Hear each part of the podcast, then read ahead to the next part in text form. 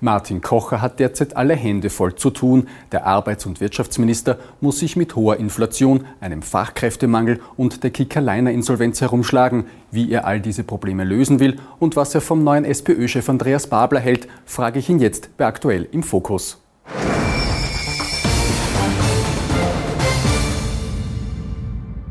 Herr Minister, danke, dass Sie sich die Zeit äh, nehmen für dieses Interview. Äh, ich würde gerne mit dem äh, Thema Arbeit, Arbeitskräfte, Arbeitslosigkeit beginnen. Ähm, die Arbeitslosigkeit, die steigt im Vergleich zum Vorjahr leicht. Die Inflation sinkt zwar, ist aber noch immer hoch. Ähm, wie besorgniserregend ist denn die Situation derzeit?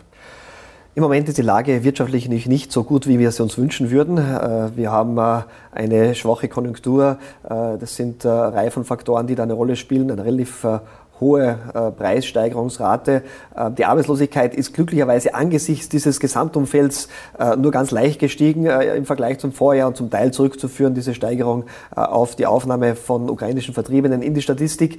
Das heißt, der Arbeitsmarkt ist glücklicherweise relativ stabil, obwohl man schon sieht, dass gewisse Branchen jetzt sich schwer tun. Die Baubranche ist so ein Beispiel, gerade im Hochbau. Also man sieht, dass die Konjunktur einfach ein bisschen lahmt und ich hoffe sehr, dass die Prognosen, die es gibt, fürs zweite Halbjahr auch eintreten. Die sagen nämlich, nämlich äh, es sollte sich die Konjunktur etwas erholen und natürlich auch ganz wichtig, die Inflationsrate weiter zurückgehen.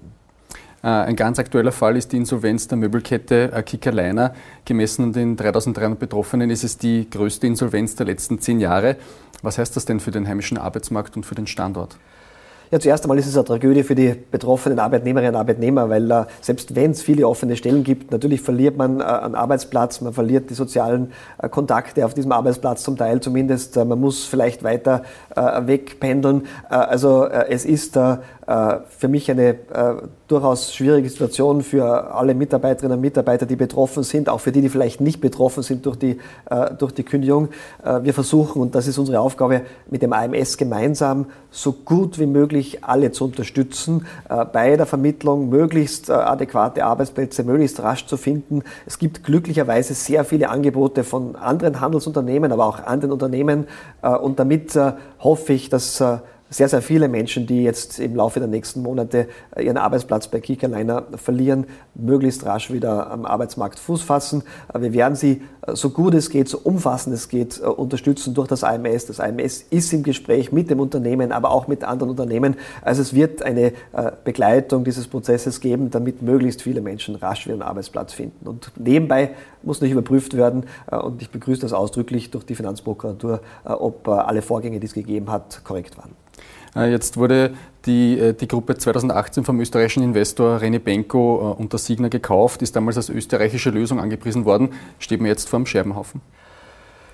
Die Frage ist immer, was die Erwartung war. Es war, glaube ich, auch damals, damals war ich nicht verantwortlich, noch äh, relativ klar, dass das eine schwierige äh, Situation ist, weil es einfach in diesem Bereich äh, relativ viele Anbieter gibt, einen sehr äh, starken Wettbewerb und äh, man hat es offensichtlich nicht geschafft, äh, sich jetzt in der Größe dieses Unternehmens durchzusetzen. Ähm, und das betrifft jetzt vor allem die, die Mitarbeiterinnen und Mitarbeiter. Ähm, aber ich glaube, man muss immer vorsichtig sein mit äh, dieser Erwartungshaltung. Äh, es ist ganz klar, dass äh, das große Ziel immer sein muss, Arbeitsplätze zu erhalten. Aber wenn einfach am Markt das nicht möglich ist, geht es einfach darum, und das ist jetzt der Fokus unserer Arbeit, die Menschen dort unterzubringen, dort Arbeitsplätze zu besetzen, dort Möglichkeiten zu schaffen, wo es auch Zukunftschancen gibt und nicht ein Unternehmen vielleicht noch länger so weiterführen, dass die Arbeitsplätze dann doch verloren gehen am Schluss. Äh, jetzt hat äh, die Signa-Gruppe die Immobilien für äh, gutes Geld verkauft. Gleichzeitig gab es auch äh, viele Corona-Hilfen, Steuerstundungen in der Corona-Pandemie. Ähm, ich zitiere den Journalisten Moritz Moser, jetzt hat auf Twitter dazu geschrieben, zuerst die Immobilien von Kickerleiner zu verscherbeln und den Rest auf Kosten der Republik in die Pleite zu schicken, ist keine Vorgehensweise, die sich der Bund bieten lassen sollte. Wird sich der Bund das bieten lassen? Nein, wird er sich nicht. Klarerweise die Frage wird sein, äh, gibt es äh, Anhaltspunkte und deshalb äh, hat das Bundesministerium für Finanzen und äh, auch wir gemeinsam die Finanzprokuratur sofort eingeschalten. Also es geht jetzt darum, das klar zu prüfen und etwaiges Fehlverhalten äh, eben auch aufzuzeigen und dann auch äh, die, die nötigen Forderungen zu stellen, die möglicherweise der Bund auch hat. Genau, es geht um relativ viel Geld aus den verschiedensten Töpfen, auch übrigens aus dem Insolvenzentgeltfonds möglicherweise, je nachdem, welche Ansprüche da entstehen. Das muss erst geprüft geprüft werden. Also ich glaube, da muss man sich auch die Zeit nehmen. Aber das Erste war, dass wir gesagt haben, wir setzen die Finanzprokuratur in Kenntnis und, und beauftragen sie, hier die richtigen Schritte zu setzen, um die Republik schadlos zu halten, so gut es geht. Beim Insolvenzentgeltfonds könnte es um 60 Millionen Euro gehen. Äh, das ist doch eine erhebliche Summe Geld. Richtig, das ist also ein Fonds, der äh, die Gehälter im Falle äh, eines Insolvenzantrages weiterzahlen kann, je auch nach den Voraussetzungen, die gegeben sind in diesem Insolvenzverfahren und in diesem Sanierungsverfahren. Ähm, das ist nicht das sind Beiträge, die Unternehmen insgesamt zahlen in Österreich, um eben solche Fälle abzudecken. Jetzt ist glücklicherweise äh, der Fonds gut dotiert. Äh, wir haben insgesamt äh, 600 Millionen im Fonds. Äh, das heißt, äh, das ist eine große Herausforderung, aber es ist gut vorgesorgt für einen solchen Fall. Genau dafür ist er auch da. Aber genau dafür soll er auch da sein, wenn es wirklich Notwendigkeit gibt. Deshalb die Prüfung durch die Finanzprokuratur. Es gibt jetzt heute Betriebsversammlungen. Ähm, es gibt auch unter der Belegschaft den Ärger, dass da die Allgemeinheit einspringen muss, während äh, der frühere Eigentümer da die Immobilien äh, gut verkaufen konnte. Verstehen Sie da den Ärger auch unter der Belegschaft? Ich verstehe das durchaus, absolut. Und äh, wie gesagt, wir prüfen ja und lassen prüfen, äh, ob es äh, hier alles äh, korrekt, äh, von, korrekt vonstatten ging. Ähm, weil das kann nicht sein, dass äh, man auf Kosten der Republik hier Geschäfte macht. und das wird geprüft und wird dann natürlich klarweise auch äh, so gut es geht verfolgt. Ähm, und äh, da warten wir aber auch erst auf die Zahlen. Also im Moment ist ja so, äh, dass der Antrag erst gestellt wurde. Das heißt, man muss einfach alles jetzt nachprüfen. Das wird ein paar Wochen dauern und danach wird man hoffentlich mehr dazu wissen. Und wie gesagt, die Finanzprokuratur ist dazu da, die Republik schadlos zu halten und dass eben nicht geschäftliche Risiken auf die Republik abgewälzt werden. Und wenn das der Fall gewesen sein sollte, dann muss es hier ein klares, eine klare Antwort geben. Es gibt auch eine aktuelle Faltergeschichte dazu, ähm, dass äh, dein Argument war vielleicht bei, Steuerprüfungen von Benko, der hat ja so viele Arbeitsplätze gerettet und dass man da vielleicht behilflich sein könnte, äh, dass da nicht so viel Steuer bezahlt werden muss. Äh, sehen Sie da ein Problem, dass man vielleicht bei diesen österreichischen Lösungen ein Auge zugedrückt hat von, von Bundesseite?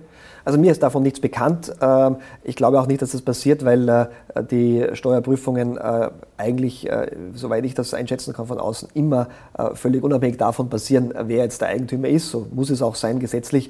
Ähm, aber äh, eben das ist äh, äh, eine, eine Information, die es erst seit kurzem gibt, deswegen kann ich es nicht einschätzen. Es kann natürlich nicht so sein, dass es unterschiedliche Behandlungen von Steuerpflichtigen gibt, egal ob jetzt Unternehmen oder Arbeitnehmerinnen und Arbeitnehmer. Ähm, es gibt ein Steuerrecht und das muss für alle gelten. Die Gewerkschaft fordert eine Rückabwicklung des Kickerliner-Verkaufs. Ist das für Sie vorstellbar? Kann ich schwer beurteilen. Auch da, glaube ich, müssen wir einfach noch abwarten, äh, was äh, die Finanzprokuratur an, äh, an Interessantem zutage trägt. Ähm, ob das dann so weit führen kann wie eine Rückabwicklung, kann ich nicht beurteilen. Das ist eine rechtliche Frage. Ähm, nachdem diese, dieser Übertrag vor, vor einiger Zeit passiert ist, ist das sicher nicht ganz einfach. Aber da sind Juristen und Juristinnen am Werk, die das viel besser einschätzen können. Für mich ist wichtig, dass die Republik Österreich schadlos gehalten wird. Zahlreiche Unternehmen haben den Kickerliner Mitarbeitern schon äh, Jobangebote gemacht. Ähm, wie groß ist denn das Gezerre generell um äh, gute Arbeitskräfte in Österreich?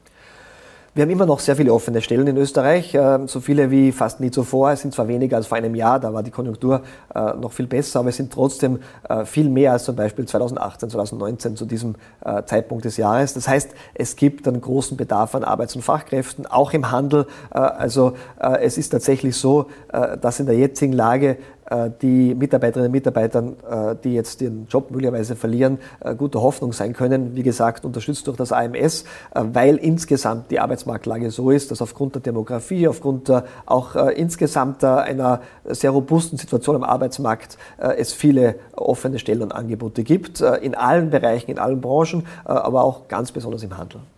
Sie haben in einem Interview mit dem Kurier auf die Frage, welche Branche Ihnen da wirklich Sorge bereitet, gesagt, die Pflege. Ist man da in Österreich äh, von Politikseite vielleicht auch ein bisschen zu zaghaft, um zu sagen, wir brauchen äh, sehr viel äh, Zuwanderung, sehr viel ausländische Arbeitskräfte in dem Bereich?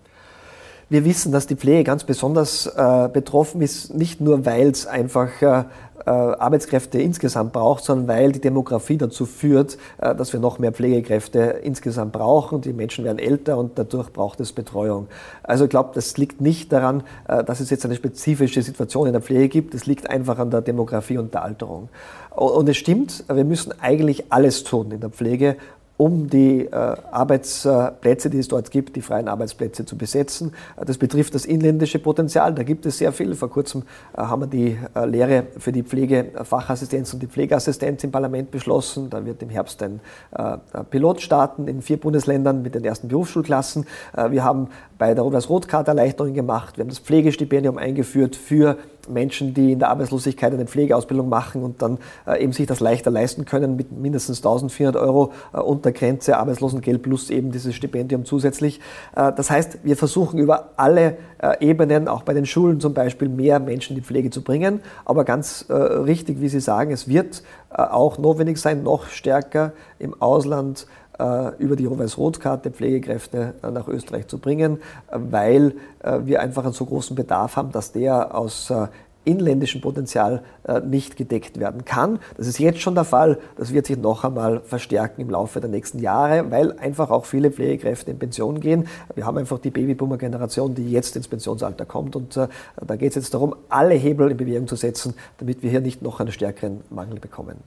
Ist da die Kommunikation äh, in, der, in der Bundesregierung ein Problem? Der Innenminister, der trommelt immer äh, gegen illegale Migration. Sie äh, gleichzeitig suchen händeringend nach Arbeitskräften aus dem Ausland. Das glaube ich nicht. Und ich glaube, es ist auch ganz gut, hier klar zu trennen. Natürlich, wenn Menschen hier in Österreich Asyl bekommen, ist es auch wichtig, sie möglichst rasch äh, in den Arbeitsmarkt zu integrieren. Auch das machen wir, äh, so gut es geht. Äh, aber die Staaten, die sehr erfolgreich sind bei der qualifizierten Migration, beim qualifizierten Zuzug, wie zum Beispiel die USA, Australien oder auch Kanada, sind relativ streng, was irreguläre Migration betrifft. Und ich glaube, es ist wichtig, allen zu sagen, die sich vorstellen könnten, in Österreich zu arbeiten, es gibt ein Instrument, die Rot-Weiß-Rot-Karte, die jetzt reformiert wurde, wo wir auch viel mehr Anträge und Bewilligungen haben, die den Zugang bietet unter gewissen Voraussetzungen. Ich glaube, das sind die richtigen Voraussetzungen. Äh, die Mangelberufe werden bevorzugt. Äh, es gibt äh, gewisse Grenzen bei den Einkommen. Es gibt eine gewisse Voraussetzung, auch eine Ausbildung zu haben und Berufserfahrung zu haben. Aber unter diesen Voraussetzungen hat man Zugang zum österreichischen Arbeitsmarkt und eben nicht über Schlepper äh, und über äh, Dinge, die äh, alle in Gefahr bringen, die Betroffenen, aber natürlich auch für ein Staatswesen nicht tolerierbar sind. Und ich glaube, diese Differenzierung ist wichtig und da gibt es auch in der Bundesregierung überhaupt keine Diskrepanzen, was die Kommunikation betrifft. Alle äh, setzen sich stark dafür ein, dass die Rot-Weiß-Rot-Karte, gerade die Reform jetzt zum Erfolg wird, damit wir den Fachkräftebedarf, den wir haben in vielen Bereichen, aber auch im Pflegebereich gut decken können. Sie haben die Rot-Weiß-Rot-Karte angesprochen. Äh, da äh, erhofft sich der Wirtschaftskammerpräsident Mara fünfstellige Zahlen pro Jahr. Jetzt waren es im ersten Quartal 1900. was ist denn Ihre Erwartung und kann da wirklich der große Fachkräftemangel damit gestoppt werden? Die Rot-Weiß-Rot-Karte wird immer ein äh, Instrument sein, das in gewissen Bereichen unterstützt. Äh, der gesamte Fachkräftemangel kann äh, nur durch äh, das inländische Potenzial äh, auch wirklich äh, gelindert werden. Aber wenn wir über die Rot-Weiß-Rot-Karte sprechen, es waren letztes Jahr gut 6000 Rot-Weiß-Rot-Karten, die vergeben wurden. Im Moment sind wir auf einem Pfad, wo wir dieses Jahr auf 9000 vielleicht ungefähr hinkommen. Das heißt, eine klare Steigerung um 50 Prozent. Im Moment sind es 45 Prozent. Ich hoffe, das hält auch so an. Äh, Im Moment ist nicht die Nachfrage wieder etwas geringer aufgrund der Situation insgesamt in der Wirtschaft, aber wir kommen in diesen fünfstelligen Bereich. Äh, aber noch einmal ganz wichtig, das inländische Potenzial bei Älteren, äh, bei Menschen, die in Teilzeit beschäftigt sind und vielleicht nicht Vollzeit arbeiten können, weil sie kein Angebot bekommen oder weil sie Betreuungspflichten haben, hier zu unterstützen, damit die auch mehr Stunden arbeiten können oder länger im Berufsleben stehen können, das ist größeres Potenzial als die Rot-Weiß-Rot-Karte. Die unterstützt in den Bereichen, wo besonders starker Fachkräftemangel herrscht äh, und wo es auch große internationale Mobilität gibt. Aber das gilt nicht für alle Bereiche des Arbeitsmarktes natürlich. Ähm, kurz zu den Fachkräften noch. Die Gewerkschaft sagt einerseits äh, bei den äh, Kontingenten für Saisonarbeiter äh, bitte nicht erhöhen, sondern lieber die Arbeitsbedingungen in Österreich äh, verbessern. Äh, Wirtschaftsbund Tirol hat äh, darauf geantwortet, es gibt schon Vollbeschäftigung, wir brauchen ganz viele Arbeitskräfte aus dem Ausland. Auf welcher Seite stehen Sie denn da? Die Lage ist wie immer differenziert. Es gibt äh, Bundesländer in Österreich, äh, wie zum Beispiel auch Tirol, wo Vollbeschäftigung herrscht, äh, nach äh, allgemeiner Definition.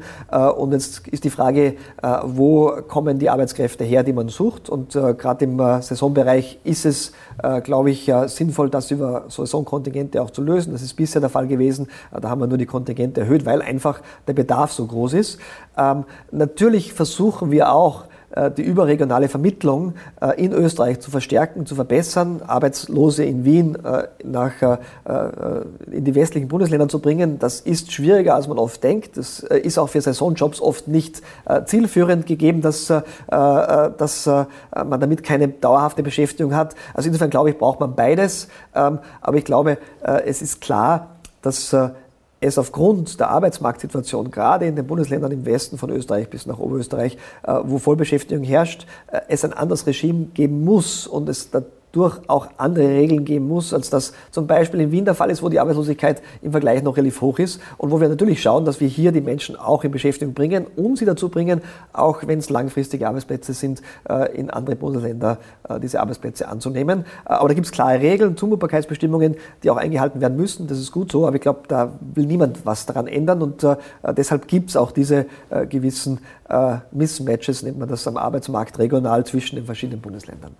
Eine offene Stelle, die jetzt äh, fix besetzt worden ist, ist die des SPÖ-Chefs. Äh, Andreas Babler äh, ist neu im Amt. Ähm, der will eine 32-Stunden-Woche bei vollem Lohnausgleich. Ich nehme an, Sie sind kein Unterstützer dieses, dieses Programms. Die Frage ist, ob die Politik überhaupt eine Rolle spielt aus meiner Sicht. Also man kann nicht immer Wünsche äußern, aber im Prinzip ist es äh, Sache der Kollektivvertragsparteien, äh, der Sozialpartner, zu entscheiden, wie sie den Produktivitätsfortschritt auf Löhne, auf Arbeitszeiten umlegen. Ähm, und bisher hat man sich in den letzten Jahrzehnten immer dafür entschieden, höhere Löhne zu bekommen ähm, und eben nicht die Arbeitszeiten zu reduzieren, obwohl es da auch schon große Unterschiede gibt. Es gibt Kollektivverträge, die weniger als 40 Stunden pro Woche Normarbeitszeit vorsehen. Es gibt sogar insgesamt 40 Kollektivverträge, die weniger als 38 Stunden Normarbeitszeit vorsehen. Ähm, und äh, die arbeitsrechtlichen Grundlagen geben die volle Flexibilität für die Vier-Tage-Woche, für Arbeitszeitreduktionen, für äh, Individualvereinbarungen, für Kollektivvertragsvereinbarungen.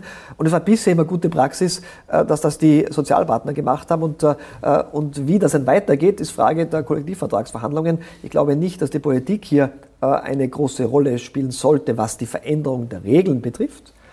Jetzt sage ich noch was dazu. Ähm, ich kann mir natürlich nicht vorstellen, äh, dass man eine 32-Stunden-Woche bei vollem Lohnausgleich jetzt äh, über alle Branchen hinweg einführt, weil das tatsächlich äh, zum Anstieg der Löhne um 25 Prozent führen würde.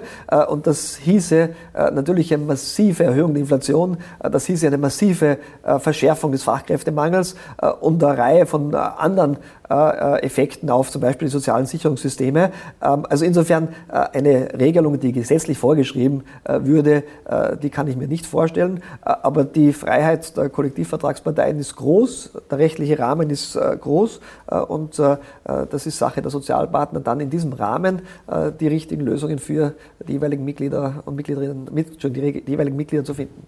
Was erwarten Sie sich generell von äh, Andreas Barber als SPÖ-Chef? Die SPÖ hat ja im Parlament eine Blockade äh, angekündigt für alle Zweidrittelmehrheiten, hat das bisher auch durchgezogen. Glauben Sie, wird sich da jetzt etwas verändern?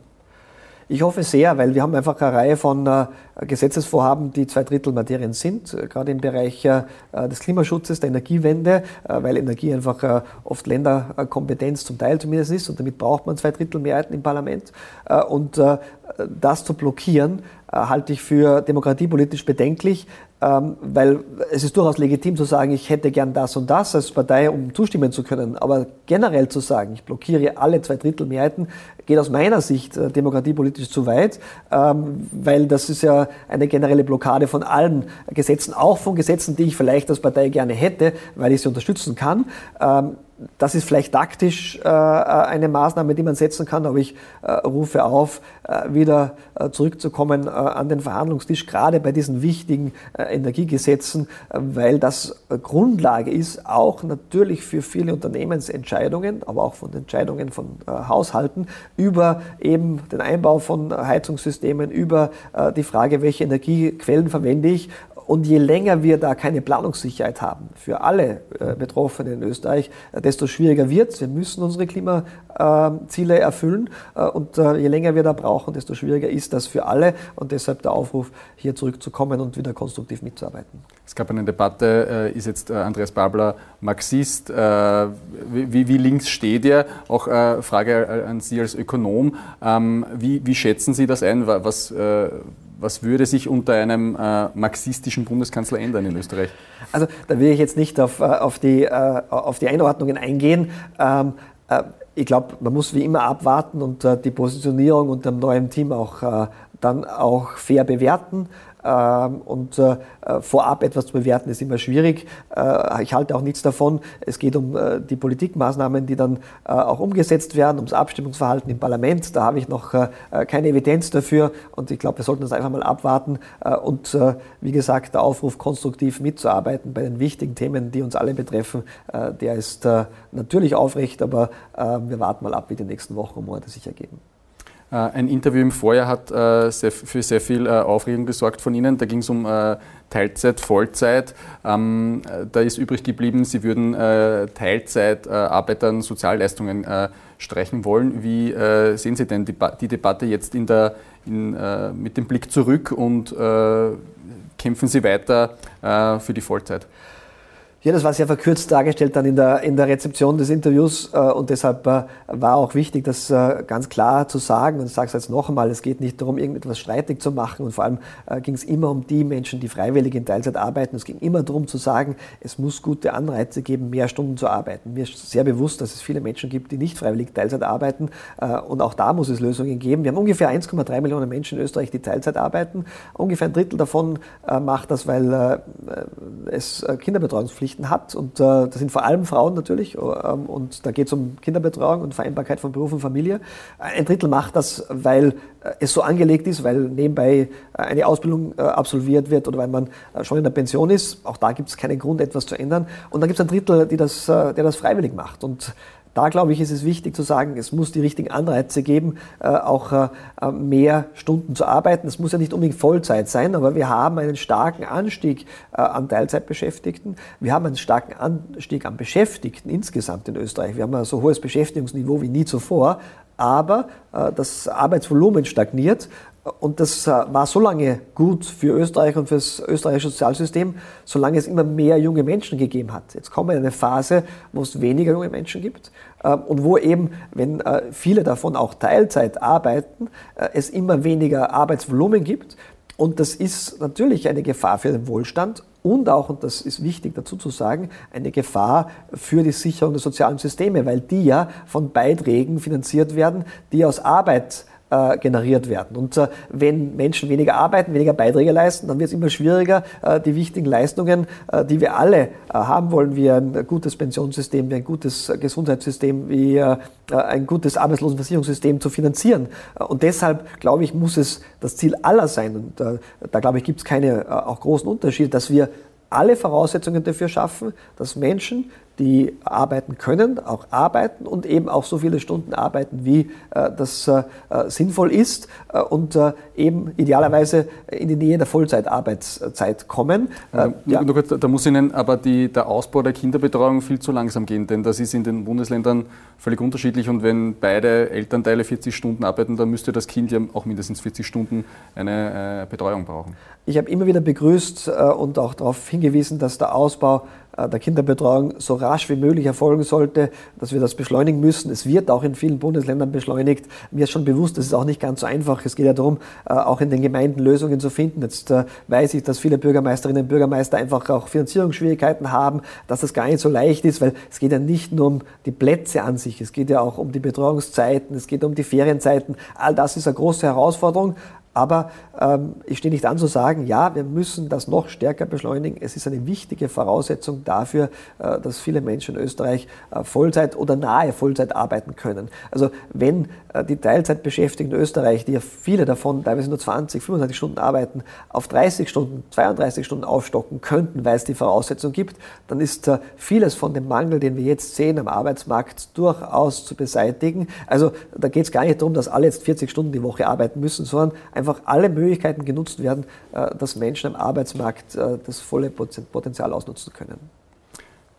Dann würde ich abschließend noch äh, das Inflationsthema kurz, kurz besprechen.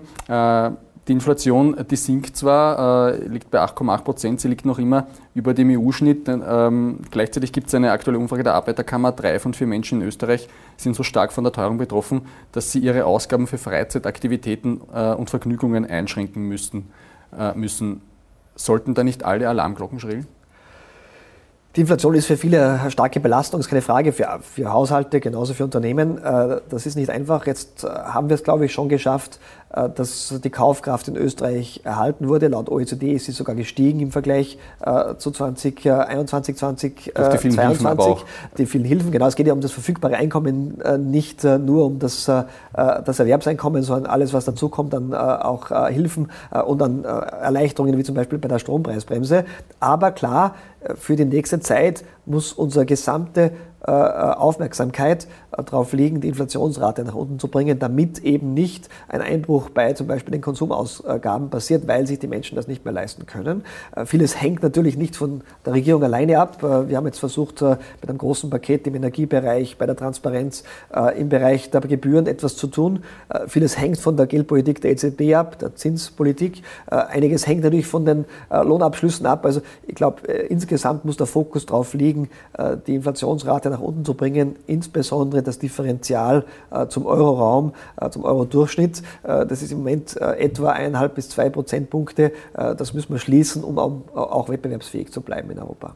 War es der rückwirkende Fehler, auf so viel auf einmal Zahlungen zu setzen? Wie Frau Chef-Felbermeier hat ja gesagt, das hat die Inflation weiter angeheizt und er plädiert eher für Dinge wie die Mietpreisbremse.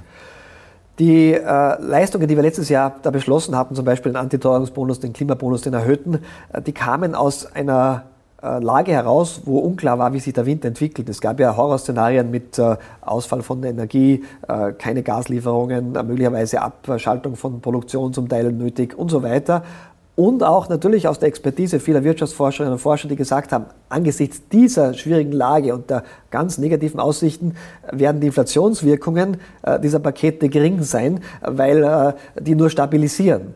Jetzt im Nachhinein kann man das vielleicht anders beurteilen. Ich sehe noch keine oder kenne noch keine Studie, die es wirklich konkret untersucht hat. Aber es kann durchaus sein, dass die einen gewissen Beitrag geleistet äh, haben, diese Pakete äh, zur Inflationsentwicklung. Also müssen wir abwarten, wenn es erste Studien dazu gibt. Aber wir haben ja schon jetzt die Strategie auch angepasst und gesagt, so, äh, es war wichtig zu stabilisieren letztes Jahr bei dieser schwierigen Entwicklung, bei dieser unsicheren Entwicklung. Jetzt ist die Lage zwar auch immer noch unsicher, aber jetzt geht es darum, äh, die gesunkenen Erzeugerpreise auch weiterzugeben an die Konsumenten Konsumentinnen und Konsumenten und äh, volle Aufmerksamkeit auf die Reduktion der Inflationsrate zu richten.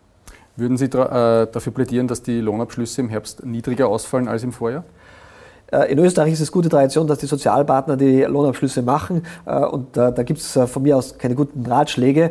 Ich weiß, dass es auch in den Sozialpartnergesprächen immer um die gesamtwirtschaftliche Verantwortung geht und die Frage der Wettbewerbsfähigkeit, das ist ja für beide Seiten wichtig, nicht nur für die Unternehmen. Äh, die Gewerkschaft weiß ja auch, äh, dass äh, wenn Österreich zu hohe Inflationsraten hat, dass wir weniger exportieren können, weniger wettbewerbsfähig sind und damit auch Arbeitsplätze in Gefahr kommen langfristig. Das heißt, ich vertraue voll auf die Verantwortung in der Sozialpartnerschaft. Es gibt von mir da keine guten Ratschläge an die Lohnverhandler.